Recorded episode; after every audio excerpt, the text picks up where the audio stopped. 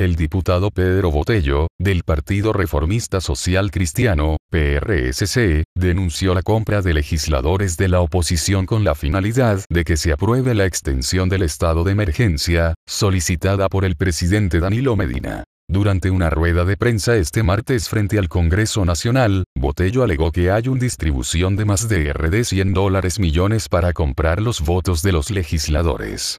No obstante, dijo que no iba a revelar públicamente la fuente, ni los legisladores a quienes se les hizo la propuesta, dado que solo se lo diría al Procurador de la República. La denuncia de que hay una distribución de más de 100 millones de pesos, de digo al procurador si quiere que me llame yo le voy a decir la fuente de esta información para que llame a las personas contactadas para aprobar el estado de emergencia, de más 100 millones de pesos y hay legisladores que han sido tentados y yo tengo de los nombres, son de la oposición, explicó Botello. Expulsión. En ese sentido, el diputado por el PRSC dijo que aquellos legisladores que voten a favor de la extensión del estado de emergencia, serán expulsados del partido. El presidente del Partido Reformista Kik ha advertido que a diputado que vote por la extensión, será expulsado inmediata ese legislador, manifestó. Enfermedad. En otro orden, expresó que supuestamente ha estado contagiado en tres ocasiones de COVID-19 durante el tiempo que lleva el virus en el país y que siempre se ha curado.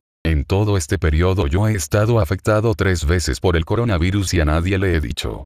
Me quedo en mi distanciamiento, he hecho mi té, los vapores y han desaparecido sin yo anunciarle a nadie sin decirle al país que yo estaba afectado, dijo Botello. Esta presunta recuperación en tres ocasiones del COVID-19 de Botello, fue el argumento que utilizó para decir que no es necesario una nueva extensión.